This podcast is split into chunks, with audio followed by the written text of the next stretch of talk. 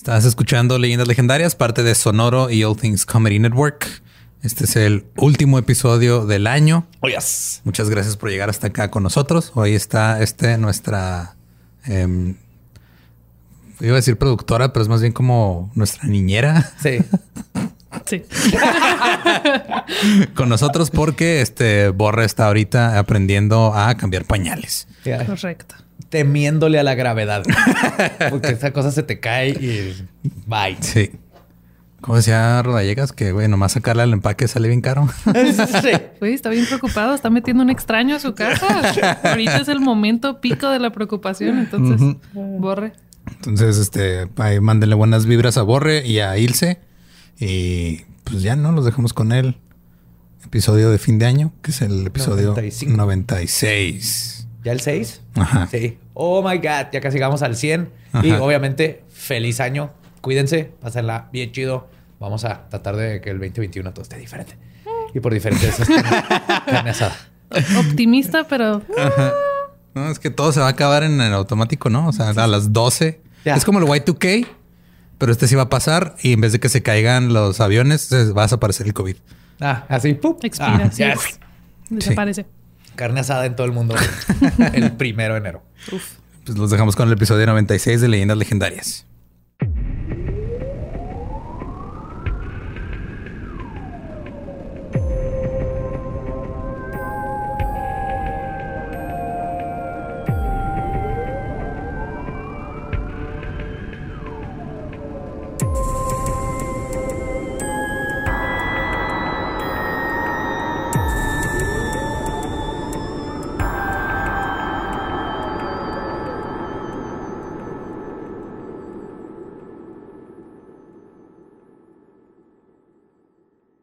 Bienvenidos a Leyendas Legendarias, el podcast en donde cada semana yo, José Antonio Badía, le contaré a Eduardo Espinosa y a Mario Capistrán casos de crimen real, fenómenos paranormales o eventos históricos tan peculiares, notorios y fantásticos que se ganaron el título de Leyendas Legendarias. Y estamos aquí en Jule. Bueno, ya, mm, ya mero hace Jule, todavía no es Jill. No, ya pasó, ¿no? Mary Jill. Así no funciona el tiempo. Este ya es año nuevo, ¿verdad? No, es como... Eh, antes de, Mira, ah, eso es lo que pasa cuando grabamos. 30 de diciembre. Tenemos que grabar antes y tenemos un desmadre, pero no tanto como el desmadre que les voy a platicar, porque como siempre me acompaña Eduardo Espinosa a mi diestra y los que están viendo el video ya están diciendo qué está pasando aquí. Porque Mario Capistrán no nos acompaña en este momento. Tenemos a la gran, gran presentadora. Soy presentadora. Productora. Ok. ¿No cambiaste el intro? No, sí, lo leí, pero pues es el intro. El intro es el intro. Pero está con nosotros a mi siniestra Gabe. Gabe Ruiz, ¿cómo estás? Muy bien, Está tu siniestra a tu siniestra, qué apropiado. sí. Y la razón por la, la cual traemos todo este desmadre es porque eh, Borre en este momento preciso está en el hospital esperando a que salga su pequeño Tupac.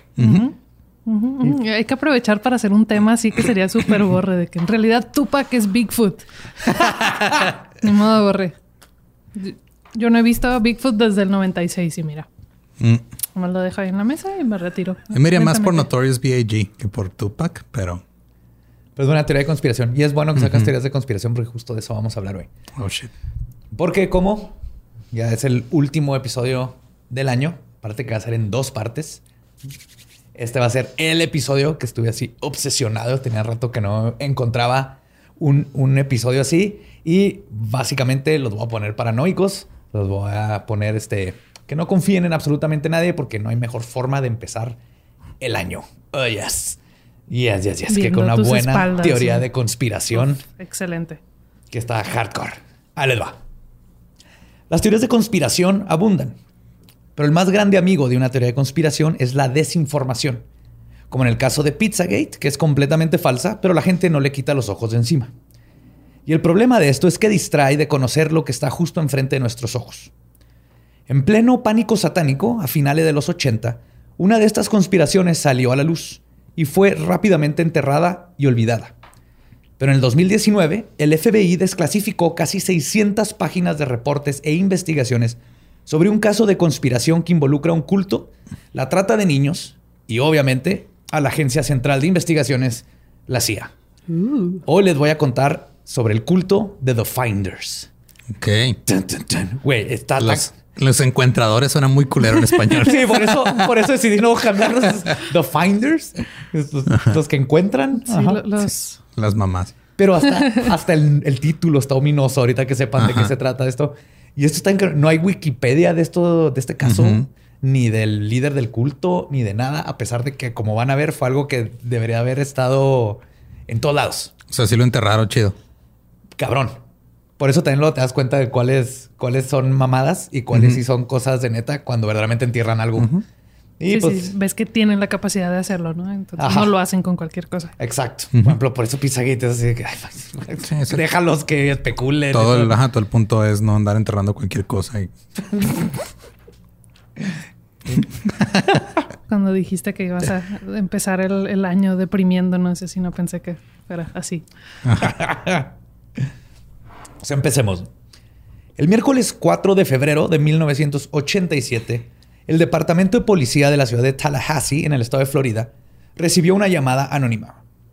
La denuncia decía que habían dos hombres bien vestidos con traje y corbata en el parque Myers y que estaban cuidando a seis niños de entre 2 y 7 años de edad en pésimas condiciones físicas. Reiteró que los niños se veían desaliñados y sucios. El reporte oficial de la policía dice que, y cito, los niños estaban cubiertos por picaduras de insectos, estaban muy sucios, la mayoría no traía ropa interior y ninguno de los niños había sido bañados en días. Los primeros oficiales en llegar a la escena cuestionaron a los dos hombres trajeados. Ellos le dijeron a la policía que eran los maestros de los niños y que iban en camino a una escuela, y citó, para niños brillantes en México. Dudosos de las declaraciones, por obvias razones. No se ven muy inteligentes, señor. ese, niño sin calzones que está comiendo una rana es el nuevo Mozart. Lo dudo, señor. no, es el nuevo mejor persona en comer ranas, es el nuevo Mozart. no juzgues a la gente y sale corriendo. Pues los oficiales decidieron revisar el automóvil de los dos sospechosos, que era una van azul marca Dodge de 1979. Obviamente hay una van involucrada en... El vehículo de personas confiables, claro. Creo que desde que sacaron las vans cambió mucho el panorama. Antes, no sé si fue como que gente se puso de Es que está bien cabrón. O sea, no es lo mismo que llegue un güey que en una van así enorme y que diga así dulces gratis a que un güey en una Toyota Avanza, güey. Pues no, no impone igual. Uber en los 80 es que llega un Uber en una van, así los que no traen ventanas más pues no, más agárrate, no, no, no, necesitamos asientos, caben más personas. Sillón atrás. Dentro de la van, que olía horrible, encontraron mapas, libros, cartas, 20 discos floppy, que para los que para los que no saben qué es, es el icono donde le das para guardar tu documento. Ese es un floppy. Ese es un floppy.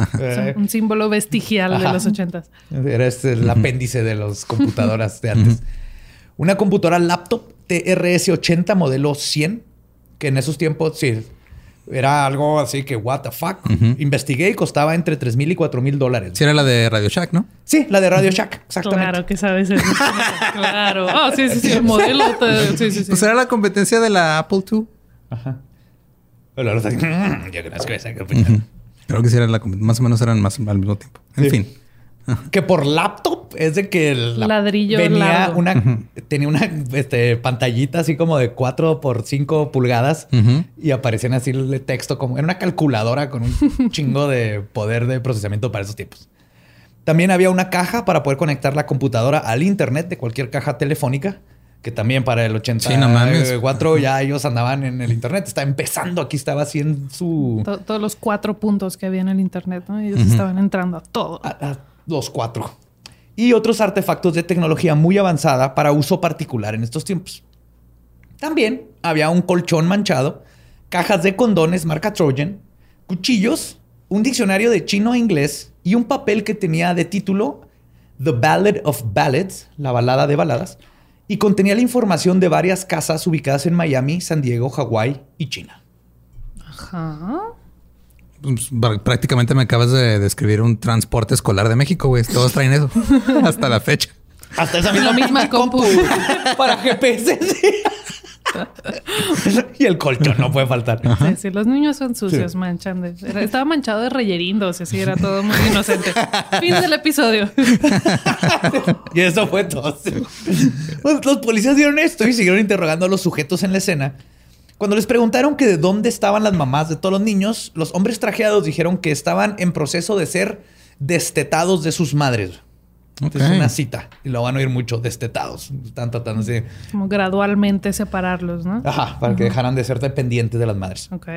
Con todo lo que habían visto y escuchado, los oficiales decidieron arrestar a los dos hombres bajo el cargo de abuso infantil y fueron llevados junto con los niños a la estación de policía. En la estación de policía continuaron el interrogatorio y uno de los hombres se identificó como Michael Hooligan, de 28 años de edad, y su compañero como Douglas Ammerman, de 27. Pero fuera de establecer sus identidades, ninguno de los dos estaba cooperando. Incluso se reporta que uno de ellos entraba en un estado catatónico como de trance cada vez que intentaban preguntarle algo sobre lo que estaba sucediendo. Se tiraba en el suelo y empezaba como a meditar. Al no poder conseguir más información de los adultos, la policía decidió inventar, intentar perdón, ver qué datos podían conseguir de los niños. Las respuestas que recibieron dejaron en shock a todos los involucrados. Los seis menores eran las niñas Mary Hooligan y Honeybee eh, eh, Evans. Y los niños Max Livingston, Benjamin Franklin. Ok. ¿El niño? Benjamin Franklin.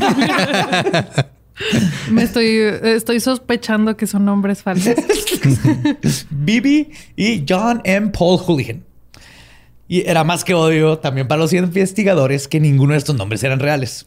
Además de eso, solo pudieron establecer una conversación con Mary, una de las niñas más grandes, mientras que los otros cinco niños se mostraron renuentes a comunicarse.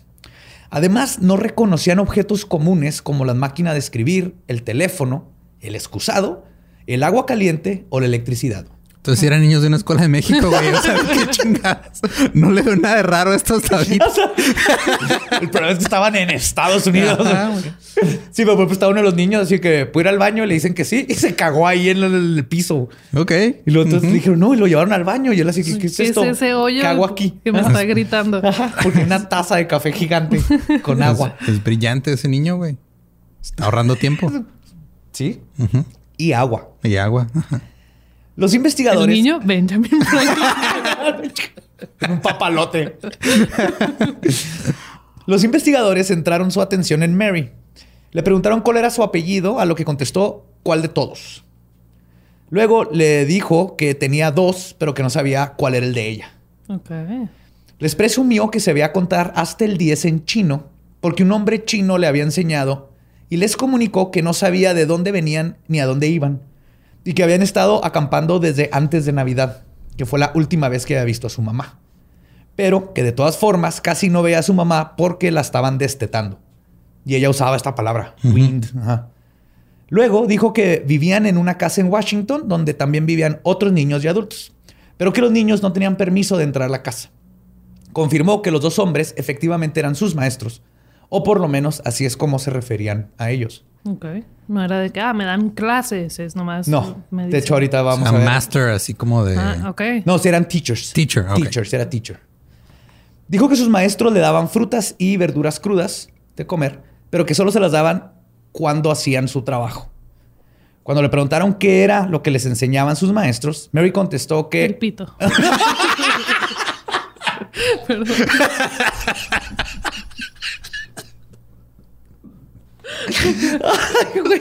oh my God. El espíritu de Borre me, hizo decirlo. Eh, Mary contestó que a leer y citó cómo jugar juegos. Okay. Y luego eso no está nada como divertido cuando dice que ah, me están enseñando a jugar juegos. Cuando lo dicen en, un interrogatorio, no, no puede ser nada bueno. Y no es nada bueno.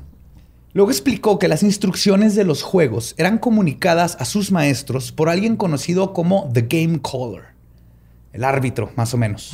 Sería como la, la traducción. Y que él se comunicaba con los maestros por la computadora para indicarles qué tenían que hacer y qué pruebas poner a los niños.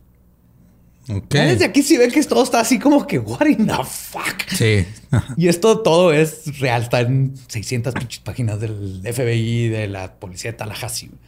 Mary también le dijo a los detectives que, y cito, los maestros nos ponen a leer el clasificado y apuntamos datos. Luego vamos a casas a cuidar niños. Eso me gusta porque nos dan de comer a veces. También. Ah, está bien triste esa frase. Eso me gusta porque nos dan de comer a, veces. Sí. Ah, la verga, güey. También mencionó el curioso dato de que, y cito, todo lo que tenemos le pertenece a Reagan. ¿Ronald? ¿Republicanos? Ronald Reagan era el presidente de ese tiempo. Tal vez ahorita que vean a dónde se conecta todo, viene dónde viene esa mentalidad. Cuando el, detective intentó sacar el tema de abuso sexual, Mary se tornó evasiva. Y cito, negó bad touches, o porque dijeron así como te han tocado de una manera incorrecta. Este, pero inmediatamente. no, me toca pinche. Jesus. Ah, todo bien, todo cool. Es un amante muy sensible. Siempre cuida mis necesidades. Gentil, cariñoso. Este, Mary se tornó evasiva, pero inmediatamente se puso tensa y nerviosa y quiso terminar la entrevista. Esto levantó aún más sospechas con el detective. Un tiempo después de la entrevista y una vez que se habían comido ocho plátanos y una zanahoria. Ok. Max, les llevaron comida y Max se comió solito ocho plátanos y una zanahoria. Max comenzó a hablar con el agente. Le preguntaron sobre estos juegos que jugaban y el niño le contestó que se ponían una camisa que tenía agujeros y luego corrían para eventualmente destrozarla con sus manos. También contó que en Navidad en la casa todas las mujeres habían bajado desnudas y que eso fue muy gracioso y otro juego. Ok. Sí. Un examen médico realizado a los niños confirmó que Mary y Max habían sido víctimas de abuso sexual. Max presentaba incontinencia anal correspondiente a haber sufrido de sodomía y Mary mostraba claros indicios de haber sido penetrada por dedos y no se pudo descartar la posibilidad de que haya existido penetración con un pene. Los seis menores fueron puestos a cargo del Departamento de Servicios de Salud y Rehabilitación de Florida, en lo que las autoridades intentaban identificarlos, encontrar a sus papás y saber qué pedo. Otros oficiales intentaron llamar a la bodega con el número que encontraron en la van, que eran muchas tarjetas y cartas. Pero en ambas ocasiones les contestó la máquina contestadora, la cual tenía un mensaje críptico y extraño. Lo escribieron como parecido a un pasaje bíblico. El 6 de febrero se involucró el FBI, quienes fueron a interrogar a los dos hombres. Uno de ellos se mantuvo sin decir nada, pero el otro les mostró una carta que había recibido de The Game Caller, donde le informaba que estaba en Hawái e iba en camino a China. La carta estaba escrita en un papel que tenía impreso el nombre Gun Ho Traders. Además de la carta, también tenía en su posición un pedazo de papel con un texto impreso por una computadora que describía en una forma pornográfica los genitales del sospechoso y luego lo, y cito, felicitaba por tener un hijo tan semental. Ah, cabrón. Ok. Sí. Y luego el mismo papel, que estaba fechado el 19 de mayo de 1986, estaba firmado por The Wives of Gung Ho las esposas de Gun Ho, que pues el nombre estaba en el otro. Eran los papeles esos que tienen ya impreso como de empresa. Sí, como membretados. Estaban membretados con Gun Ho y esto eran las esposas de Gun Ho. El otro sospechoso un solo. papel membretado describiendo el miembro de un güey. Es muy... Y lo diciéndole que su hijo está bien chido. what the fuck, Aquí no hay adolescentes. El otro sospechoso solo se limitó a preguntar si los niños habían sido revisados por algún doctor y que se habían encontrado algo. Ok. Es que se me perdió el reloj en Max. No salió, neta. No, sé qué hora es, güey. Bueno, pero sí les dijo que soy un amante sensible, ¿verdad? Y que siempre me preocupo por sus necesidades. Después de hablar con Mary. Qué culero que nuestra, o sea, nuestra reacción a todo esto que está horrible es decir todavía cosas más horribles tratando de aligerar, aligerar el pedo, güey. ¿Cómo, lidias con esto, Nos, nos, vamos a ir al infierno de todas maneras. Que, que alguien se ríe. Después de hablar con Mary, la policía de Tallahassee, sospechando que los adultos estaban inmiscuidos en pornografía infantil. ¿Crees? sí, o sea, ya así de que. Pero es oh, probable. My fucking God. Contactaron al servicio de aduanas de los Estados Unidos, ya que ellos, yo no sabía esto, pero son los que tienen. No han pagado la importancia.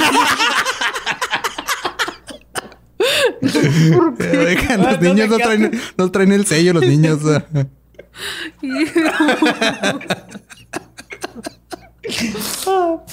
Hacienda, eh, Hacienda, este, los de importación, la aduana tiene una red de investigadores que se dedican a investigar este tipo de delito. Y eh, pues ellos tienen, porque el, el tráfico. por el tráfico. Y tienen que se especializan nada más en eso. Y es así como se involucra el agente especial Ramón Ramírez en la investigación. O como le dicen en inglés, Raymond Ramírez. Raymond Ramírez. ¿Esto fue antes de su carrera con las chivas o...? no sé. Estás haciendo un chiste de deportes te faltó borre. No es para ustedes, es para los que. El resto del mundo. Es para las 20 personas que se acuerdan de Ramón Ramírez. Además, hablaron con la Policía Metropolitana del Estado de Washington para comunicarles del hallazgo, a ver si podían ayudarles a encontrar a la familia y los niños. Porque se acuerdan que Mary dijo que en Washington, ajá, fue donde había visto a su mamá por última vez. Sí, y encontraron varias cosas en la camioneta que indicaban de que venían de Washington. Cuando el detective Bradley del Departamento de Policía de Washington escuchó la noticia de los niños, les informó que sabía exactamente quién, o más bien de quiénes estaban hablando. Resulta que él había estado investigando al culto desde 1985, después de haber recibido una llamada anónima de una fuente confidencial que describía a un culto que practicaba técnicas de brainwashing, lavar el cerebro, en una bodega al noreste de la ciudad y en un edificio departamental ubicado cerca del Parque Grover. El periódico Washington Post publicó en 1987 que la fuente anónima declaró que el culto intentó reclutarla o reclutarlo, no se sabe, es anónimo. Reclutarle. reclutarle. Reclutarle. con la promesa de, y cito, recompensas monetarias y gratificación sexual. Y que además un miembro lo había invitado a explorar el satanismo. Ok. que estamos en medio del pánico satánico. También dijo que los niños en el culto eran utilizados en rituales. Así le decía a su miembro, güey, el satanismo. Explorar el satanismo. ¿Quieres explorar el satanismo? tímido. También dijo que los niños en el culto eran utilizados en rituales por los miembros del mismo y que aunque personalmente no había sido testigo de abuso sexual, sospechaba de que estuviera sucediendo algo y agregó que los abuelos de los niños estaban muy preocupados por sus nietos. Lo que me indica que era alguien que conocía a la gente porque iba para conocer a los abuelos. Pero esa llamada hizo que ya en Washington estuvieran Los pusieran en su radar, ¿no? Como sí. a ver, ¿qué pedo Antes de esto no sabía nada, pero ahorita que les hablan de Florida es donde dicen, ah, cabrón, espérate. Ding, ding, Yo sé dónde vienen esos niños. Yo he escuchado eso antes. La policía de Washington no había tenido recurso legal para una orden de cateo, pero cuando recibieron la llamada de Florida, un juez rápidamente otorgó una y los dos lugares mencionados fueron allanados. Paralelo a esto, una investigación más profunda encontró que la banda de Houlihan y Ammerman habían documentos que los conectaba con una granja situada en el condado de Madison, en el estado de Virginia, justo al sur de Washington, que estaba a nombre de un hombre llamado Marion Petty, Petty, quien era el líder de este culto. Y el nombre de este culto se llamaba The Finders. Y aquí es donde empezaron por primera vez a, ah, cabrón, qué chingados está pasando. Están más organizados de lo que pensamos. ¿no? es nomás un güey loco. ¿Y, qué está haciendo este güey loco con niños y computadoras y hablándose por internet? Infraestructura. sí. Y más en esos tiempos. Los que estaban a la cabeza del caso eran el detective Bradley, el agente especial Ramón Ramírez y el detective Harry Brenner. Este último fue a investigar el complejo de departamentos donde varios vecinos identificaron a dos de los niños de Florida como residentes del inmueble. Le estaban enseñando a los vecinos y dijeron, ah, Simón. También mencionaron que en el edificio de ah, ladrillo... Simón le vi cagando en el patio el otro día. Se asustó cuando le enseñó un Walkman. También mencionaron que en el edificio de ladrillo solo vivían mujeres y niños, pero que hombres extraños visitaban el lugar regularmente. Y que además eso el lugar siempre se les había hecho extraño porque tenían un jacuzzi en la azotea. Ok, eso nunca es buena. Abandonadote, lleno de puras mujeres, niños, donde entran hombres extraños y hay jacuzzis. Una mujer del vecindario dijo que los niños en la casa eran, y cito, fáciles de detectar porque estaban muy sucios siempre. Ok. Y agregó. que, ay, ese niño no es de aquí porque huele a jabón. Sí, más bien es de los que viven en la, comuna esa rara porque el. Ajá, sin calzones, comiendo ranas. Pero es muy listo. Es un niño brillante. este, agregó que los adultos eh, que estaban con ellos, y cito, parecían no importarles. Agregó que el grupo de la casa los, les recordaba a hippies vestigiales. decían, ah, es como una comuna de hippies que ya no, han superado esa etapa y Otro vecino. Han descubierto los, este, ¿cómo se llaman los pantalones que usaba MC Hammer? Los parachute pants. Parachute pants. Todavía seguían usando. Y los cintes. Siguen con, con percusiones. Otro vecino, el profesor John Matthews, les dijo que no eran un culto, que solo eran feministas y que el vecindario se escandalizaba solo por su estilo de vida. Ok. Dentro de... ¿eh? Malditos así, puritanos. no aguantan nada, ¿no? Sí, ataques de esos profesores de, de ciencias sociales o ciencias políticas. Algo así. Que, que así, gente. es el tipo de profesor con el que te quieres, quieres ir a sus clases. Dentro del complejo del detective Benner encontró varios documentos que describían una conducta sexual explícita entre los miembros de la comunidad. También observó una gran colección de fotografías de personas no identificadas. Algunas de las fotografías eran desnudos que se asume que eran de miembros de los Finders. Había numerosas fotos de niños, algunos desnudos, y al menos una de las cuales era de un niño en exhibición. Así lo mantuvieron porque sí que era como de una pornografía infantil. Sí, sí, pero literal era de que está desnudo para ese propósito. Para ese propósito. más de, Ay, pues, Exacto. Y que parecía acentuar los genitales del menor.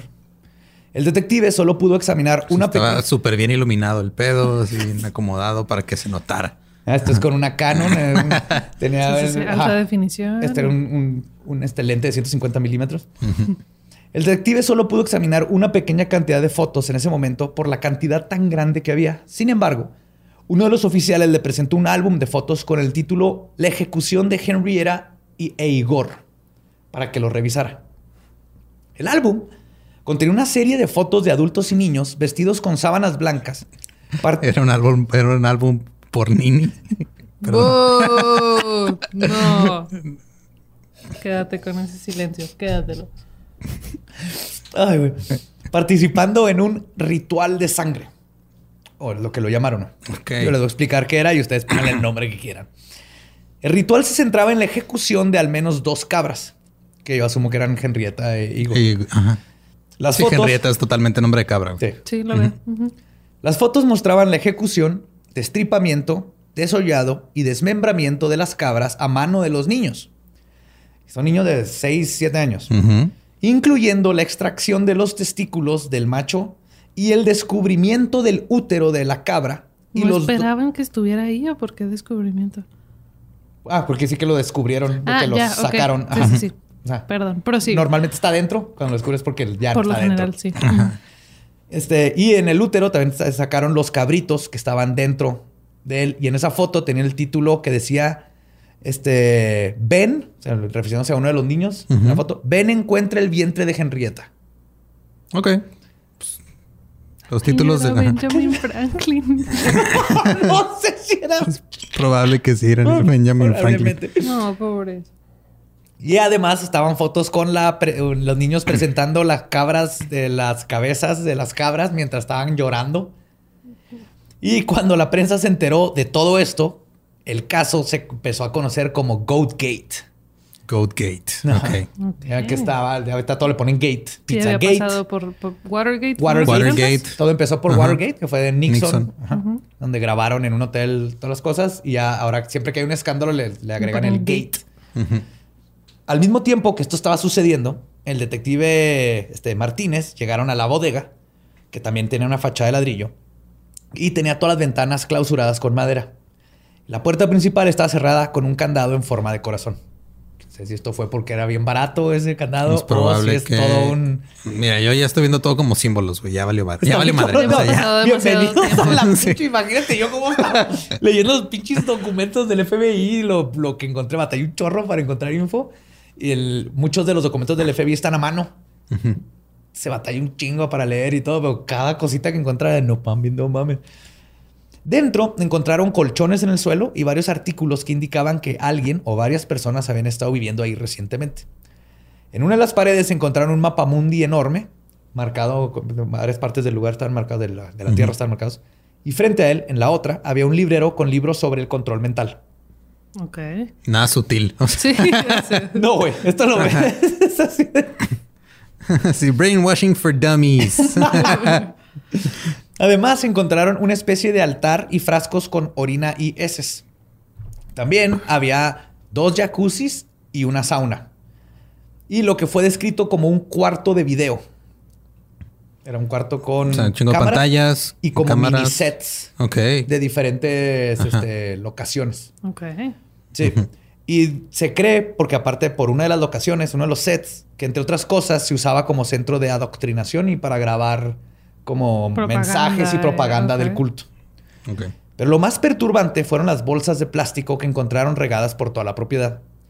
Dentro de ellas encontraron fotos de niños parecidas a las fotos que tomaron, este, que se tomaron para el anuario escolar, las que te tomaban. Sí. Pero eran un chorro de fotos. Fotos de niños desnudos y una foto de un niño encadenado. Se nota que no nomás eran fotos de niños que estaban en el culto, porque no era un culto muy grande, ahorita vamos a ver. O sea, como que ya tienen identificados a otros niños. Sí. Fuck. Las fotos no eran de los mismos niños que ya tenían en, no, custodia. No, no, habían muchos más y muchos, digo, como de anuario, de que eran como de escuelas y así. No de que los papás tenían ahí las fotos de los niños. Además, dentro de la propiedad encontraron a un miembro de The Finders, dentro del cuarto que contenía varias computadoras e impresoras. Al examinar los documentos se encontraron instrucciones detalladas para obtener niños para fines no especificados. Las instrucciones incluían instrucciones para la fecundación de miembros femeninos de la comunidad, datos sobre la compra de niños y el comercio y el secuestro. También un instructivo para fecundar, o sea, literal era un libro de ciencias naturales de sexto grado. ¿Qué pedo? Yo creo. No viene la, la especificación exacta, pero no sé si tenía algún ritual entre el culto para embarazar a las mujeres. O sea, algo específico a ellos, no necesariamente que les estabas explicando. no, no, Cuando una mami y un papi se quieren mucho. se meten a un culto y secuestran niños y luego hacen más. También encontraron mensajes de Telex utilizando números de cuenta de un correo electrónico primitivo conocido como NCI, que era el, el email de antes. Y les decían telex a los mensajes. Pero como mandar mensajes electrónicos de uno a otro, decían MCI. Telegrama digital. Ajá, sí. That's it. Entre este, estos mensajes venían de la terminal de computadora y otras ubicadas en todo el país y en lugares extranjeros incluso. Uno de estos telex ordenaba específicamente la compra de dos niños en Hong Kong y que se iba a arreglar a través de un contacto en la embajada de China ahí mismo en los Estados Unidos. Otro telex expresaba interés en situaciones de secretos bancarios. Otros documentos identificaron intereses en transferencias de alta tecnología al Reino Unido, numerosas propiedades bajo el control de The Finders, y varios documentos mostraban un gran interés en el terrorismo, los explosivos y la evasión de la ley. Sí, me, iban a compartir recetas. sí, ahorita las tías mandando piolines, estos datos. Mandando, piolines. Pasamos demasiado tiempo. demasiado. También se encontró en la sala de computadoras un resumen detallado de los eventos que rodearon el arresto y la detención de los dos adultos y seis niños en Tallahassee la noche anterior. Ah, cabrón. Sí. Aquí es donde ya empieza a ponerse súper what the fuck de la noche anterior. Ahorita voy a adentrarme más a eso, pero sí, está, esto está extraño. También, al parecer, alguien este, les había, esto quiere decir que les habían avisado en cuestión de horas y antes de que la prensa este, hiciera un reportaje de lo que había sucedido. Y además les dio instrucciones donde instruía a los participantes que trasladaran a los niños y los mantuvieran en movimiento por diferentes jurisdicciones e instrucciones precisas de cómo evitar la atención policíaca en esos tiempos. Ok. O sea, alguien que sabía cómo operaba la chota fue así, no hagas esto, no Se hagas enteró esto, y les mandaron. Por eso Uno, no seas negro. Dos, no seas pobre. Tres, no seas negro y pobre. Cuatro, pónganle pantalones a los niños. Si los van a sacar al parque a graznar. Pero sí, en chinga. O sea, ya tenían, no solo, no solo supieron que ya habían arrestado a estos tipos, sino que les dijeron, pélense. Y por eso cuando la policía llegó no había nadie. Nada más este que estaba como... y todavía estaba todo como fresco y había evidencia por todos lados. Porque no es como que dejas fotos de niños desnudos. No, como nomás se, salieron corriendo con los niños. Además, encontraron archivos que denotaban que la organización estaba activa en lugares como Londres, Alemania, las Bahamas, Japón, Hong Kong, Malasia, África, Costa Rica y varios lugares de Europa. Curiosamente, todos estos coinciden con lugares de alta o trata de blancas, especialmente en esos tiempos. Y lo que hizo que la piel de los detectives se pusiera chinita fue que encontraron datos de familias con niños de todos los Estados Unidos, así como un gran número de datos sobre anuncios en el clasificado de periódicos por todo el país. ¿Se acuerdan lo que ponían a hacer a sí, que los niños se ponían a leer los clasificados. Y luego iban a, cuidar niños. Según los datos, los miembros de The Finders se dedicaban a contestar anuncios del periódico de gente que requería de alguien que le cuidara a sus hijos o que necesitaban un tutor. Los Finders posaban como tales y tenían un gran banco de datos que contenía la dirección de las familias, el número de niños, qué edades tenían, al igual que los horarios de trabajo, hábitos y ocupación de los padres. Fuck. Entonces iban con niños y sacaban toda esta información, estaban alimentando un banco de datos. Ellos fueron los que inventaron las, eh, las, eh, las, las calcas de las familias que ponen atrás de los carros. Más fácil, ¿verdad? Simplificaron el proceso, güey, un chingo. y aparte le sacan lana, güey. Ya solitos te dan los datos las familias. Sí. Mientras tanto, en la granja en el estado de Virginia, vecinos dijeron que era común ver llegar vans que transportaban niños que usualmente iban llorando. Una de las vecinas del rancho, de nombre Wilma Richards, declaró que, y cito, estaban gritando y llorando todo el tiempo como si quisieran algo o como si algo les estuviera haciendo daño. Y que cuando conoció... Sí, querían libertad y había adultos haciéndoles daño. No estaban... Y no lo, reportaron. Estaban lo correcto, señora. La vida del, clásica de vecino. Todo el mundo ve, nadie reporta. La, también dijo que cuando conoció al dueño, a este Marion Petty, se presentó a sí mismo como un líder de Boy Scouts. Dentro de la casa en el rancho, similar a la bodega y la casa, encontraron montones de libros, ropa y pañales desechables. Scott Hunt, uno de los investigadores involucrados, declaró que él creía que los niños no habían sido secuestrados, los que, los que encontraron, sino que los padres de los miembros los habían entregado al culto como un proceso de iniciación. Los seis que encontraron. ¿Peor de alguna manera? Sí, pero era parte de. Y que al hacer esto, los padres sabían que los líderes les podían hacer lo que quisieran a los menores.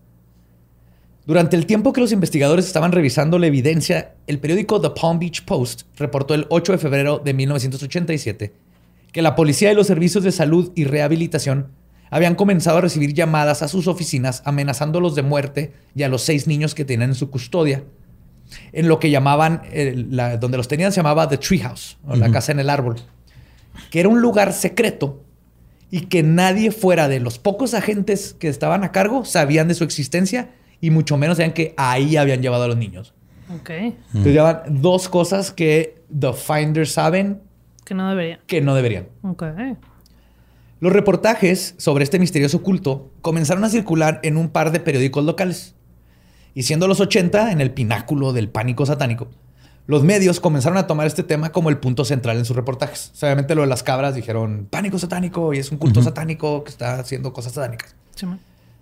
Al parecer, esto hizo que el culto decidiera tomar cartas en el asunto. Probablemente porque no les gustaba toda la atención que estaba teniendo y este culto, además, completamente desconocido por la sociedad y las autoridades, ahora estaba saliendo poco a poco a la luz. De la nada, un hombre de nombre Toby, perdón, Toby Terrell, mejor conocido como Genghis K. Platón. What? Sí, así se puso él mismo. Ah, eso es un apodo que él mismo se pone. Genghis Khan Platón. Genghis, ugh, lo instantáneamente. Sí. Que resultó ser el dueño de los dos edificios utilizados por The Finders, o sea, estaban a su nombre. Y uno de los miembros fundadores se comunicó con los medios y se ofreció a hacer una entrevista para aclarar todo lo que estaba pasando con ese culto, con la condición de que su identidad fuera protegida por lo menos al principio, porque luego todo el mundo supo quién era. Así que su entrevista la hizo portando una máscara del entonces presidente de los Estados Unidos, Ronald Reagan. Wow. El Trump original. Y está la foto de él con su máscara, así como la de Roba, pero es Reagan. Ajá. sí, esto está. Antes de contarles lo que declaró, les tengo que poner en contexto quién es Robert Gardner Terrell Jr. Él nació en la ciudad de Ocala, en el estado de Florida, estudió literatura inglesa, pero se dio cuenta que no era fácil ganar dinero con esta carrera. Así que estudió una segunda carrera de contador. Ok. Trabajó para el IRS o el SAT. el, Hacienda. Hacienda o el tributario, como le digan en tu país, el que te chinga. Con tus Dos países es la misma chingada. Por nueve años y ganó suficiente dinero para retirarse a los 35. Ya retirado, tuvo un despertar espiritual y se dio cuenta que había sido un prisionero del sistema durante todo este tiempo. Así que decidió salirse del sistema opresor y comenzó a hacer yoga y a explorar diferentes filosofías y filósofos. Por filósofos me refiero a que comenzó a ir a seminarios de gente que se llama a sí mismo filósofos y líderes espirituales.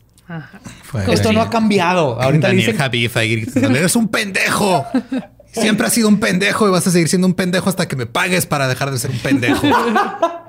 Sí, de hecho no ha cambiado. Siempre ha habido coaching, y todo esto. No, ahorita el, nombre no es coaching, pues siempre ha estado. Los ochentas específicamente.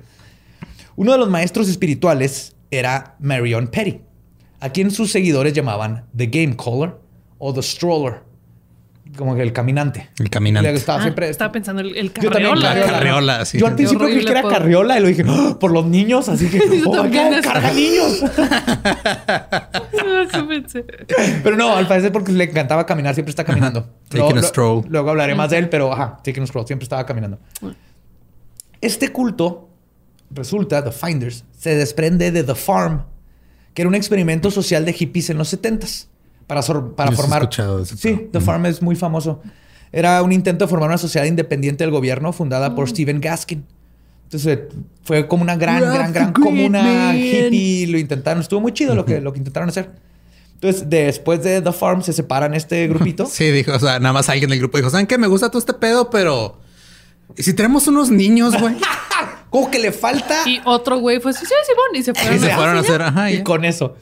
Pues esos que dijeron eso se convirtieron en The New Ark o el Arca Nueva. Eso es lo que, perdón que te interrumpa, pero eso es lo que me habías dicho de la diferencia entre secta y culto.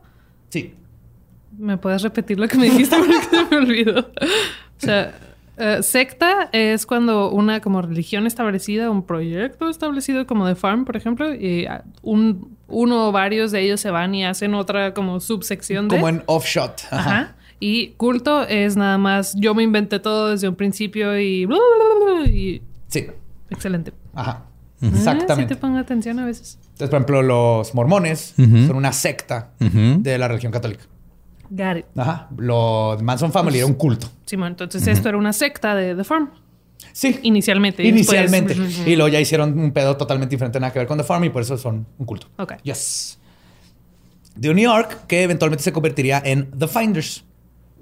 Según ellos, se pusieron de finders porque vivían de comisiones por intermediarios.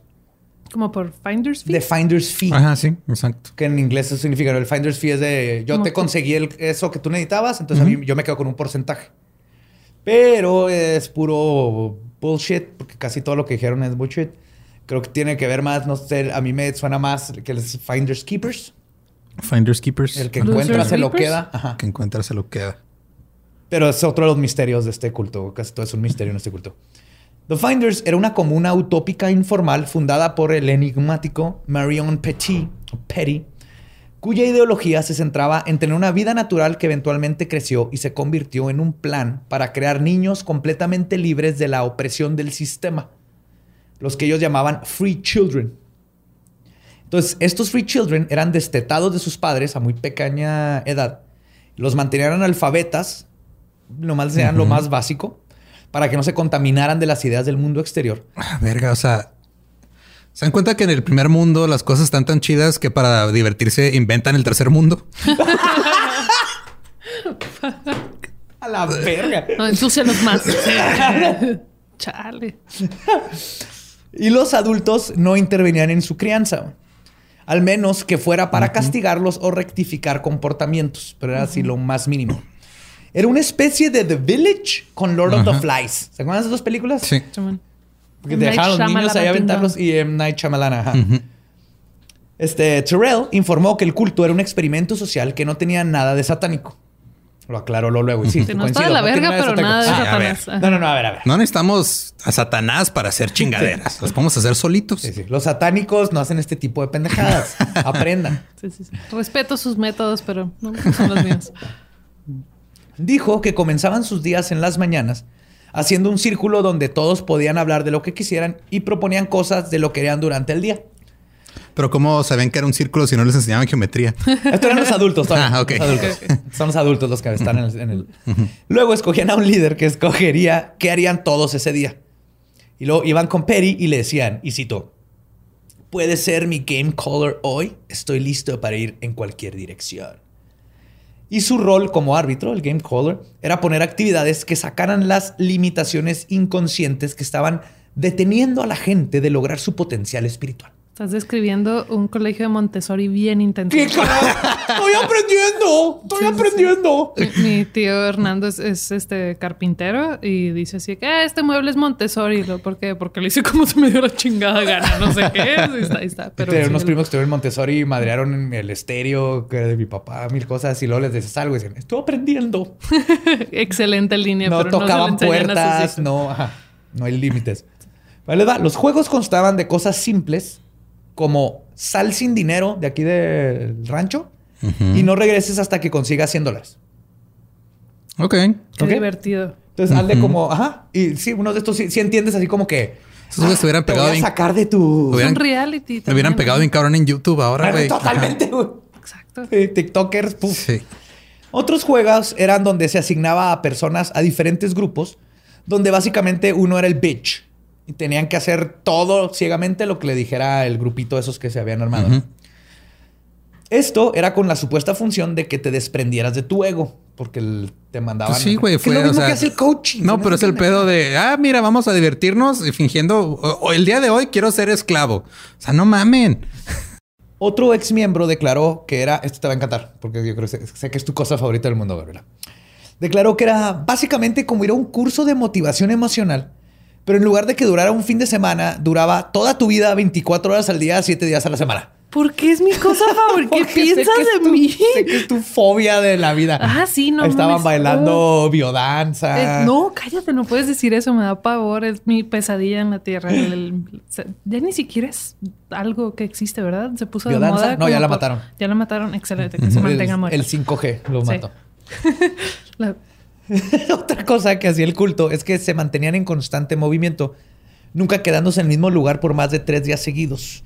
En el caso de Washington, se movían de los departamentos a la bodega o al rancho constantemente. El grupo en Washington constaba de aproximadamente 40 miembros, todos liderados por este Petty, que para este tiempo ya tenía 66 años y le había enseñado a todos el camino para ser libres con una mezcla de filosofía New Age y misticismo oriental. Obvio, obis, clásico. Es todo lo que hay. Siempre ha sido el mismo. Varios de los miembros mayores. Pon Enya y clávate estas agujas, güey, vas a estar bien. Trae los niños. Varios de los miembros mayores de The Finders tenían entre 40 y 50 años. Tenían carreras y muchos habían tenido familias antes de unirse al culto. Nexium. Me dio una tos bien rara, perdón. Rara tu tos, Lolo. Sí, ah, estos cultos, qué raro. Ajá. Esa tos, Pero dejaron todo esto atrás porque, y cito, la mayoría de ellos consideraba que sus vidas anteriores eran poco interesantes y que sus hijos y excónyuges eran demasiado convencionales. The basic.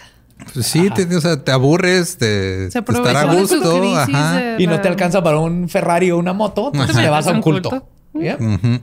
Más divertido. The Finders creían que los niños deberían de ser criados como nativos en las praderas, libres para que crezcan fuertes. Free range. Ah, sí. sí. Por eso los sacaban a grasnar al parque. al parque. Para los 80, la comunidad había decidido que era hora de crear su propia generación de super niños, con la filosofía de que la única forma de verdaderamente cambiar el mundo era con unos niños que hubieran sido creados diferentes a como los crea la sociedad. su lógica eh, se entiende lo que querían hacer. Terrible ejecución. Pero, ajá, horrible. Estaban en contra de que los padres chiplearan a sus hijos o que les compraran juguetes. Perry decía que el mundo era un mundo de adultos, pero que no siempre había sido de esa manera. Que antes existía un mundo de niños donde ellos podían decidir qué hacer y pensar por sí solos sin la intervención de los adultos. Ya que era importante que los niños no recibieran su afecto de las mismas personas que también los tienen que disciplinar. Aquí es donde empieza a valer verga todo. ¿Qué? ¿Cómo no? A ver, o sea, este güey piensa que hubo un momento en el que todos en el planeta eran niños y no había adultos. Ajá, que o está pensando que los nativos les salía verga a los niños y los niños se creaban ahí entre puercoespines y, y tejones y bisontes. Y que el adulto no te puede dar amor y al mismo tiempo disciplinarte. Aquí es donde empieza a valer verga todo.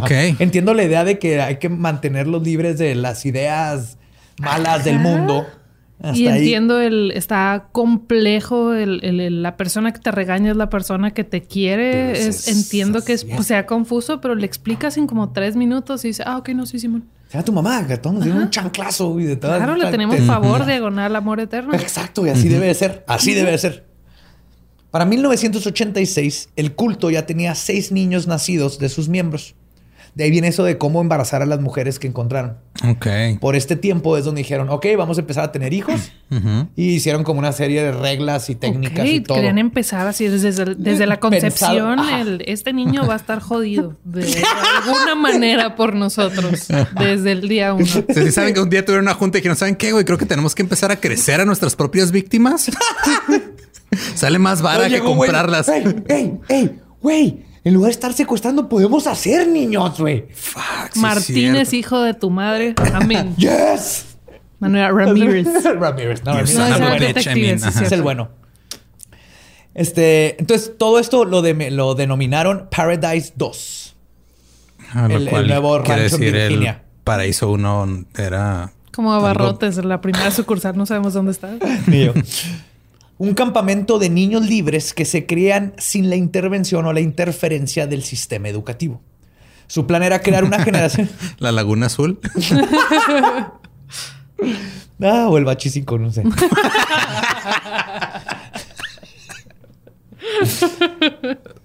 Su plan era crear una generación de niños que nacieran completamente fuera del mainstream. Así le llamaban eso. El mainstream. Para esto escogieron una zona dentro de las propiedades de Virginia donde vivirían los niños. O sea, era un lugar enorme. Y dijeron, los niños van a vivir en esa esquina. Los menores eran destetados de sus madres y todos los adultos se convertían en sus cuidadores. Pero tenían cuidado de nunca dirigirles la palabra para no contaminarlos con sus propios ideales. Cuando se tenían que dirigir a ellos, lo hacían diciendo puras cosas irracionales y les hablaban de señor y señora. Así como, hola señora Honeybee, árbol rico, bonito, y los se iban. Eso es lo que hacían. Ok. Fíjate el, el trauma de ver adultos haciendo eso. Joe Gaba Gaba se llamaba, güey. Fue todo un éxito en el Reino Unido. Ah. Además, cuando hablaban con ellos, lo hacían de rodillas. Y por eso todos los miembros tenían siempre un par de rodilleras como parte de su atuendo, güey, para no echarse los Conforme, fueron teniendo más. O sea, no queremos influencias externas, pero no me quiero joder la rodilla. la rodilla. Estos niños van a crecer. ¿Dónde dibuja? O sea, ¿dónde, pinta la, pinche línea, güey? este niño va a poder ser uno con el búfalo y domarlo con la mirada, pero ay, que no se manchen los pantaloncitos. Conforme fueron teniendo más niños y habían ya muchachos y muchachas un poco más grandes, ellos eran los que se encargaban de ser los líderes y de corregir a los más chicos. Por eso les digo que Lord of the Flies, donde pues ya los más grandecitos eran y los, otros nomás los veían desde lejos. Sí, como los prefectos y cómo corrompe eso a una adolescente, un niño. experimento de, Harvard, de Stanford. Para corregir a los niños, lo que hacían era que usaban a un adulto como ejemplo. En un caso, un niño dejó una herramienta a la intemperie y esta se oxidó. Así que agarraron a uno de los adultos y frente al niño que había dejado la herramienta afuera, comenzaron a regañarlo de forma exagerada. ¡Su pendejo! ¡Hasta el pinche serrucho! ¡Estúpido! Luego le amarraron la herramienta al cuello y lo hicieron gatear hasta el lugar donde debía de guardarlo. Todo mientras era castigado, el que el castigado fingía estar llorando y asustado. Es una escena dramática de Macbeth. De cómo chingado no metiste el serrucho al. Es como los videos esos donde está un perro y luego hay un peluche del perro y luego empiezan a pegar el peluche del perro. y el perro, y el perro sufre. Eso, güey. Eso fue, güey. Mal chico. No. Otra forma de corregir a los niños cuando había, y cito, una falta de armonía. Es que dos hombres, conocidos en este caso como Mean Mike y Bad Bob, Mean Mike. Ahí viene Mean Mike y Bad Bob. Sí. Mike el malo y Bob el, bastardo. maligno. Es, que, tiene que ver, tiene que ser palabra con la misma letra del nombre. Es Mean Mike. Sí. Bad Bob, Bob el bastardo. Cuando, habían que, cuando veían que había una trifulca o discusión entre los niños, llegaban disfrazados con máscaras y props para asustar a los niños tan cabrón que se les olvidaba lo que estaban haciendo y por ende regresar la armonía al lugar. Ok. O sea, habían a dos niños de cuatro años discutiendo y llegaban pinches disfrazados. Eso sí se me hace bien vergas porque siempre me encanta asustar gente. Pero llegaban así, ¡ah! creían que había un monstruo en el pinche bosque que si te peleabas iba a venir a comerte. Ya desde ah, niños.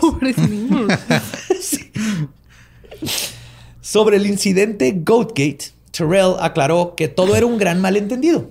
Ok. Entonces ese fue Terrell y ese es En lo, The Finders. Esa es la idea. En la entrevista que Terrell, lo que, lo que él dijo y, y platicó. Pues la neta era, íbamos a hacer barbacoa y el departamento de props tenía unas sábanas ahí y pues no, no. Todo Se nos ocurrió pues ah, sacar más niños y aventarles ahí unos monstruos. Entonces, Terrell aclaró que todo era un gran malentendido. Según él, este, Hallwell y Ammerman, eh, en efecto, no se dirigían a México con los niños. Y que de hecho, eh, este, Hollywell, pero no es Hollywell, es Holly Holly, bueno, el otro vato. Era padrastro de uno de ellos y padre biológico de otro. Y aclaró que todos los menores tenían permiso de sus mamás para ir al viaje. También dijo que resulta y resalta que estos dos adultos con seis niños menores de edad en una van con un colchón y condones se dirigían de Washington a la ciudad de Berea, en el estado de Kentucky, donde el grupo iba a formar una comunidad de retiro y los niños iban a ser ingresados a la escuela. Ajá. Obviamente no mencionó el colchón y los condones, ¿verdad? No, pues no. Pero el viaje se demoró. Así que los dos hombres decidieron mejor viajar 350 kilómetros hacia el sur para llevar a los niños de vacaciones. Por eso andaban allá por Florida. Iban a Disney. Empezaron a pensar, ¿dónde podemos llevar a estos niños que no tienen ley, que no tienen modales, que no saben qué pedo y que encajan en la sociedad perfectamente? Dijeron, a huevo, Florida, güey. Florida. hay una comuna, sabes que una comuna de gente como nosotros se llama Florida.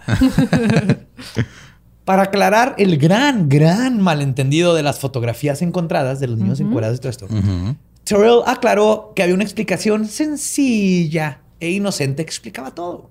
¿Era argentino? No. No. Pero los, los argentinos tienen la mejor forma de decir sencillo. Sencillo. Y es la única palabra que me sale con ese acento. Y ni siquiera sé si lo estoy diciendo bien. Las fotos, según Terrell, las fotos que mostraban a los niños descuartizando a las cabras no era un ritual de sacrificio, sino una experiencia de vida. Ok. Sí. Como iba a ser invierno y no se podían llevar a las cabras del rancho, el culto decidió matarlas para comérselas y aprovecharon para que los niños aprendieran de dónde viene la carne. Y las tunas blancas ritualísticas, ese es el típico atuendo que usa el culto cuando va a matar animales. Ok. Ajá. Cero satánico, la neta, es nomás. Cero culto, cero, ritual. Pura. ¿Quién no usa una túnica completa blanca para este, cortar animales y darte sangre? Que no te vas a manchar tus overalls ni tus rodilleras se te manchan. ¿no? Y cito, es exactamente la misma experiencia que tienen los niños en una clase de biología. Exactamente la misma. Sí, claro. Todos hemos Los fetos que ellos sacaron de la cabra y las cabezas y los niños llorando. Sobre las fotos de los niños desnudos, Terrell aclaró para satisfacción de nada ni nadie que, y cito, que papá no tiene en algún punto fotos de sus hijos desnudos. What? Esa fue de por qué hay fotos de niños desnudos ahí en una van con dos. Ah, los papás las Me tomaron. Me dieron risa sus nalguillas, jeje. No. Luego comentó que todos los papás de los seis niños encontrados eran hijos de los miembros del culto. Que todos los niños, perdón, eran hijos de papás del culto. Pero que la razón por la que no habían ido por ellos era porque tenían miedo de ser arrestados. Además, varias mujeres pertenecientes al culto, tiempo después de que salió otra noticia, salieron a la luz y dijeron que eran las mamás de los niños y que en efecto habían dado su permiso para que se los llevaran de vacaciones. Una de ellos, de ellas, Caroline Sade, justificó el aspecto desalineado de los mismos, diciendo que, y cito, claro que estaban sucios el día que los encontraron en el Parque Myers, venían de acampar. Nuestros niños son como todos los niños, se ensucian cuando juegan. Y no saben que es un excusado, y no saben que es un tenedor. Ah, están rodeados y no saben de condones, Y juegan juegos que manda un misterioso personaje que le dicen el Game Color que manda los mensajes por computadoras que anda en China y en todos los países del mundo.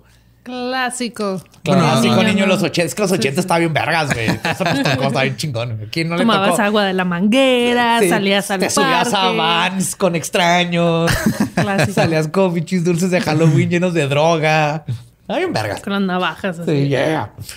Curiosamente, no dijeron nada sobre los reportes de que los niños estaban desnutridos y habían sido abusados sexualmente, según las pruebas.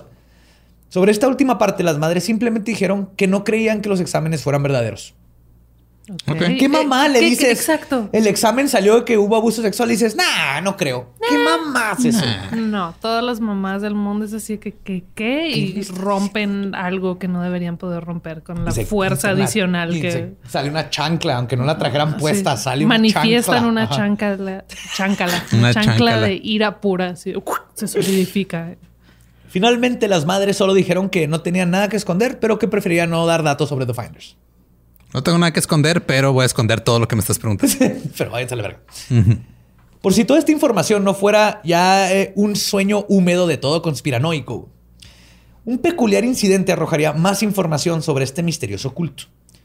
Y esta nueva información no fue conocida por la prensa ni el público hasta casi 30 años después, en el 2017, que varios reportes que se habían hecho por la policía, estos no son los del FBI, salieron a la luz. Fíjate que primero están los reportes de la policía de Tallahassee, están los de Washington y luego ya se involucró el FBI, tiene sus reportes. En el 2019 salió todo junto con el FBI.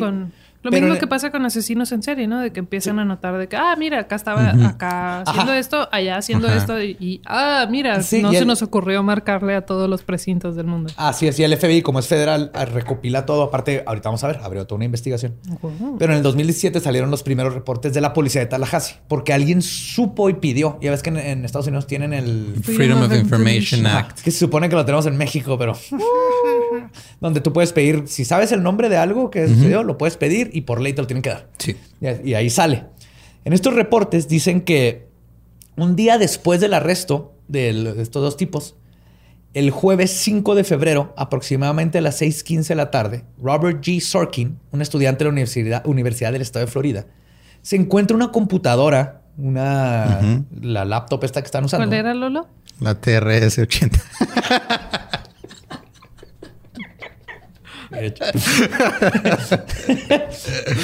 Dentro de una cabina de teléfono en el campus. Obviamente está en la cabina de teléfono porque están conectando usando phone freaking claro. con sus cajas, que era lo que yo decía. Phone freaking directo al teléfono para usar de modem. ¿Quieres que te pregunte qué es phone freaking para que cuentes esta anécdota de freaking?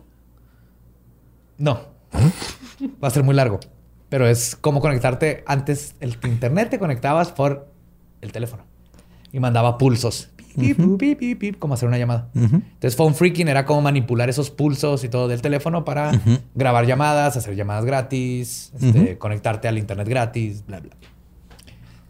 Pues Sorkin se llevó la computadora a su casa y la olvidó por algunos días. El 7 de febrero decidió que intentaría encontrar al dueño, así que la sacó de su estuche y la logró echar a andar prosiguió a buscar dentro de los documentos algún dato que le pudiera dar información sobre su dueño para poder contactarlo.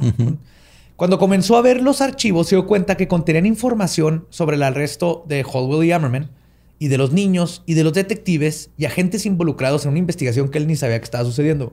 Ok. Entonces de bola dijo a la verga y fue a llevárselo a la policía. sí. La computadora pudo ser rastreada a uno de los miembros de The Finders y de nuevo además de que la información sobre la policía era confidencial, la computadora había sido encontrada un día después del arresto y la única forma de que tuviera la información que tenía es si alguien dentro del departamento policíaco o con acceso a él les había pasado la información al culto. O sea, estaba súper actualizada. Se la encontró ya con la información. Se la encontró al día siguiente y tenía esos mensajes que le estuvieron mandando a, a los del culto diciéndoles ya los arrestaron. Estos son los detectives que están investigando el caso. O sea, cosas que ni siquiera, digo, ni la prensa sabía y son cosas que dentro de la policía pues, se están hablando. No los metes a la compu. Diga tu jefe y te dice, vas tú y tú. Órale, agarren al malo. tal y tal. Y como que mandaron el mensajito aparte. Ajá, sí. Y te dan tu, y tus boinas y tu cigarro y todo lo que necesitan los detectives para hacer su trabajo. Correcto. En abril de 1987, un reporte del Departamento de Aduana que contenía toda la información sobre The Finders fue entregado por el agente especial Ramón Martínez. ¿Que no era Ramírez? Ramírez, perdón. No. o es otro, porque hay muchos Ramones. Yo creo que es Ramón Martínez, sí la cagué desde el principio. Es Ramón. Ok. Ese sí estoy seguro. Ramón. Pero es Ramón. Y por, la este, y por la evidencia recopilada en el caso contra Howell, Ammerman y The Finders. Y por todo esto era contundente, fue contundente para arrestar a todos por, entre otras cosas, abuso y tráfico de menores. Eso sí era de... Ya que tenían suficiente evidencia para... Traen niños, sí, traen niños en una van, las mamás llegaron, pero no había...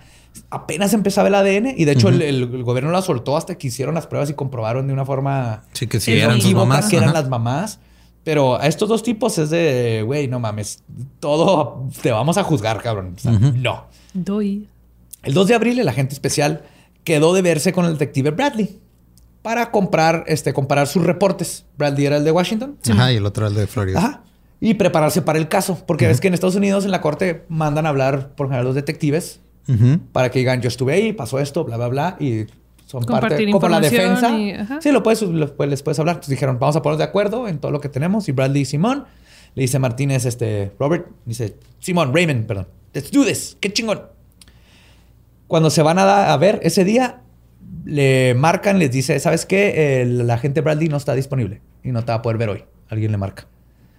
En su lugar llega un hombre que solo se identificó como un amigo y le dijo a Martínez, off the record, así le dijo, ¿sabes qué? Esto no, está, esto no queda en el récord, pero te tengo que decir esto. La investigación sobre los finders se ha convertido en un asunto interno que investigará la CIA y por lo tanto queda clasificado como secreto, así que mejor olvida todo. Ok. El reporte que él mismo había hecho, junto con todo lo demás este, pertinente a la investigación, había quedado desde ese día fuera de su jurisdicción. Entonces ya ni siquiera podía acceder a él. No podía acceder a su propio reporte. Fuck. Al mismo tiempo, el FBI, que andaba por su lado investigando, anunció que se retiraba de la investigación y el caso oficialmente se cerró con, y cito, no habrá más información disponible sobre este caso. No se tomarán más acciones. What the fuck? Inmediatamente después de esto, los medios comenzaron a reportar que todo había sido un malentendido, que no había culto satánico y mucho menos abuso sexual. El juez del cargo del caso de Michael... Los detectives nunca dijeron de que, ay, avísenle a todo mundo que esto fue ¿No malentendido, porque no podían. Entonces los medios se enteraron misteriosamente. o se enteraron o alguien les dijo, Ajá, ¿sabes qué? No pasó nada. Que es curioso porque en los ochentas un caso como de pánico satánico era oro puro para audiencias. sí, claro. Y aquí lo mataron así, chinga. No salió de Florida y Washington y, tres, cuatro periodiquitos. Ok. El juez a cargo del caso de Michael y Ammerman redujo su fianza de 100 mil dólares cada uno a solo 10 mil y declaró que el culto podía ser clasificado como extraño, mas no había ninguna evidencia de que hubieran incurrido en actividades ilegales y los cargos contra los dos hombres, hombres fueron retirados y los dos quedaron libres inmediatamente. Sí, que pues no lo entiendo, pero no están haciendo nada mal con comillas al aire gigantes. A pesar del explícame el colchón, los condones, la falta de calzones, todo eso rima como chingados es un caso. Bien cabrón. Right? Tan rápido como había comenzado todo, todo rastro del caso desapareció de los medios y en un escándalo que duró aproximadamente una semana. Todo esto que les conté. Ajá, una semana. Es una semana. Ok. En una semana encuentran a los tipos, a los niños, a este desmadre, las bodegas, el desmadre. Y de repente, llega un vato y les dice, esto ya es de la CIA. Goodbye. Así. The Finders se convirtieron en otro caso más de histeria por pánico satánico, básicamente, y desapareció que los medios dijeron, ah, sí, sí, esta fue una exageración, listo. Pero obviamente eso no es verdad. Y la evidencia apunta a algo más perturbador que un una simple exageración colectiva y quedan muchas preguntas por contestar. ¿Quién es el misterioso Game Caller? ¿Por qué la CIA intervino en lo que se supone que es un simple caso de pánico satánico? Es justamente estas y otras dudas más sobre este extraño y perturbador caso las que intentaré contestar en el próximo episodio de ¿Logrará Woody cruzar el abrevadero? ¿Salvará a Jesse y al capataz? The Finders, parte 2. Apenas... Hijo, ya entendí a Borre. La neta, Borre, te entiendo. Esto está de la verga. Los odio. Apenas entramos a la madriguera del conejo. Pero, pero vivo contigo y te puedo estar preguntando cosas. No te voy a decir absolutamente nada. Entonces, estoy Nomás no veas mi pizarrón de corcho, ahí está toda la evidencia. Oh, no me hubiera dicho Qué cabrón, ¿no? Este caso está de que, what the fuck, ¿cómo es que, que nadie eso es sabe lo que esto? más me da miedo de que, ok, ovnis y, y cosas así, entiendo que puede que sí, puede que no, y quieras creer o quieras creer o que no. El gobierno me da más miedo. el, todos, el- ¿verdad? el shush, shush, shush, yo me encargo y cállense y esto sí y esto no. Que una, un humano falible pueda tomar esas decisiones está de fuck, hay control niños. absoluto de todo. Sí, aquí hay niños. Y este es un caso. Por ejemplo, está Pizzagate, que todo el mundo siempre usa Pizzagate. Ujú. Ya olvídense de Pizzagate. Pero está esto que pasó en los ochentas. Que Sí, creo la que ya, ya agarraron parte. el término Pizzagate como para cualquier cosa que tenga que ver con pederastía. Sí, lo lo cual usan es- como sinónimo de. Ajá. Porque siempre dicen "Pa- Pizzagate no pasó. Claro que se roban niños. Claro que se roban niños. Pero, Pero no es- eh, Pizzagate ajá. es un incidente en específico que no que no sucedió. sucedió. ajá. The No Finders se llama Pizzagate, sucedieron. se llama trata de blancas y pederastía Ajá. y niños y también Y Pizzagate fue un caso no tiene falso. como hashtag. Y entonces sí, The, The Finders, yo te cuando me enteré, tardé en sacarlo, pero que son un chorro de documentos. Y digo, no, no, es, eso es lo más cabrón, güey. No está en Wikipedia, güey. No, hay- no, está en el consciente colectivo. No, ¿verdad? googleen a Marion Petty, Ujú. eh, googleen The Finders y te salen dos, tres videos de YouTube, uno que otro de personas que están usando. Fuera de eso no hay nada. Googleas Pizzagate y te, se te llena. Googleas cualquier otra teoría de conspiración y está lleno de... Este lo han enterrado de una forma impresionante. Si no hubieran salido estos archivos del 2019, seguiría así fuera del consciente colectivo. Que para mí eso es lo que dices. Esto sí es algo que voltear a ver. Porque un- Sí, le da validez Si algo quieren sea- esconder, se va a esconder. Y la mejor forma es nomás. Sí, desacreditarlo con no, no, no, no, están locos. Ya estuvo y la gente se le olvida y pasan años y años. En este caso ya van desde los ochentas.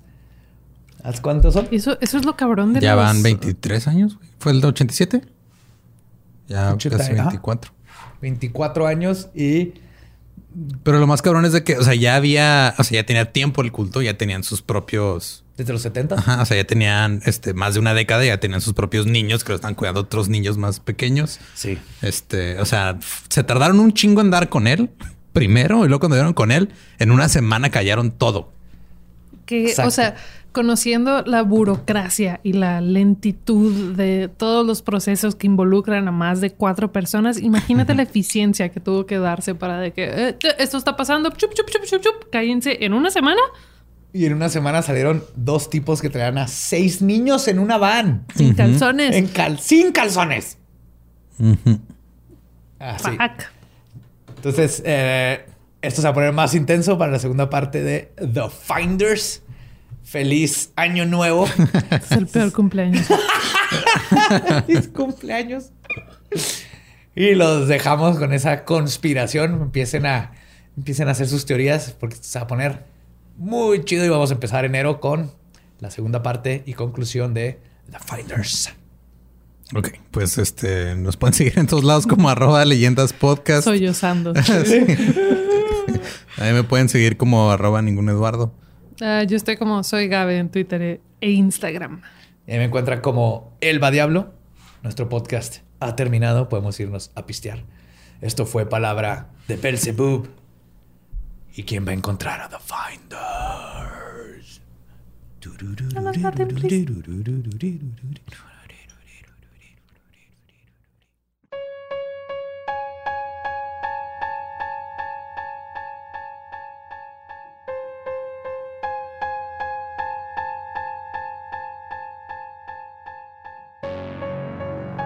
Esa fue la primera parte de Buscando a The Finders.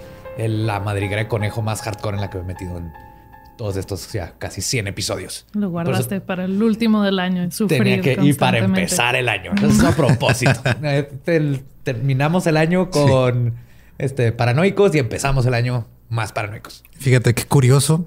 Fíjate, ¿eh? fíjate qué curioso. Así hablando como señor. Válgame.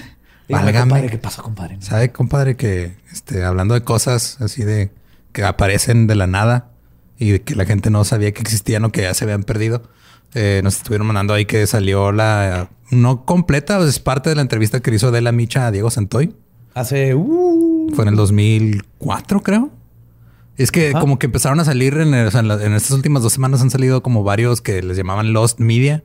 Este, y los están subiendo a YouTube, diferentes canales. O sea, como que de repente gente se los encontró grabados Y uno de esos fue... Casi todos son así, así de vez meándose hipnotizado. O sea, pues no, pero este en, específico, este, pues este no sé si ya lo viste, yo ya lo vi. La neta no es información nueva, son cosas que ya sabíamos, que ya sabíamos del caso. O sea, nada más es lo que en su momento le preguntó a Adela a porque los entrevista a los dos, a, Santoy y está en otra entrevista con este Erika. Con Erika, con la hermana que no me acuerdo cómo se llama y la mamá. Azul. Los abogados de multimedios atrás. Pero lo único que yo vi relevante en ese video es que creo que en, ese, en, esa entrevista fue cuando Erika eh, Peña Cos inventó el ASMR. Fuera de eso, ¿por qué nada más está contestando las preguntas así? ¿Por qué no puede hablar? Sí, entonces está diciendo de que llegó a Diego y luego Diego la empezó a atacar y él lo reconocí por su complexión y su estatura y le dijo, ya sé que eres tú, Diego. Y, se quitó el pasamontañas. Y con una bolsa así de papitas y empieza a frotar. empieza a, frotar el cuchillo en el micrófono. y ya, o sea, pues en sí la neta no es algo que no es, no hay información como que nueva ni nada. Son cosas que ya eran públicas del caso. Y, pero pues ahí está por si tienen la curiosidad de verlo, nomás búsquenlo. Eh, esperamos que siga ahí. Digo, ya se subió en un canal. Es igual si lo quitan de uno, va a aparecer en otros. Sí, ya, ya. Es, ya es propiedad del internet. Y también vean a la de Derbez meándose. Está bien cagado. no mames. sí, pues el de Derbez para, para el último. Vale, para como limpiar el paladar. Metafóricamente. Una vez más, borre. Aquí está presente esta silla. Te hace hacer chistes de pitos y orina. Muchas gracias. Estás, estás nombre. Fue, buena decisión. Gaborre. Gaborre. Y vos, muchísimas gracias. Último episodio del año. Vamos por el que sigue. Y spoiler, pues es la segunda parte. Pues vamos a empezar el año bien chido y ya nos acercamos al número 100. A ver qué planeamos para ese. Y nos escuchamos y vemos el próximo miércoles macabroso. Feliz año. Happy New Year.